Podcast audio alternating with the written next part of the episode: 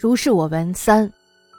王征君载阳言：常宿有人书仆中，闻窗外人语，曰：“风雪甚寒，可暂避入空屋。”又闻一人曰：“后园半匹偷拦入，将奈何？识人之时，不可不是人之事。”亦谓同仆之守夜者，天晓起户，地无人迹，唯二犬眼卧墙阙下，血沫复矣。嘉祥曾应华曰：“此在杨玉言，以窥同仆之负心者也。余谓犬之为物，不凡驱策而警业不失职，宁忍寒恶而恋主不他往。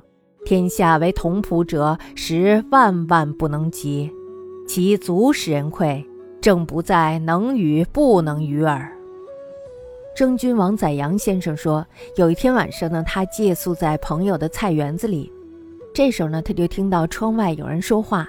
一个人说：“风雪太大了，太冷了，到空屋子里去避一避吧。”另一个人就说了：“说后墙塌了一半，小偷要是半夜进来怎么办呀？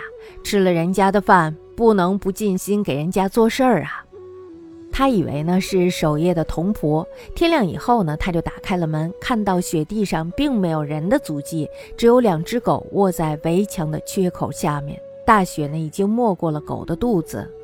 家乡人曾用华说：“这是王宰阳的预言。说来呀，是让负心的仆人惭愧。我觉得呢，狗这种动物不用主人赶着打着就能守夜，从不失职，宁可忍饥受冻，也要留在主人的身边，不肯离开。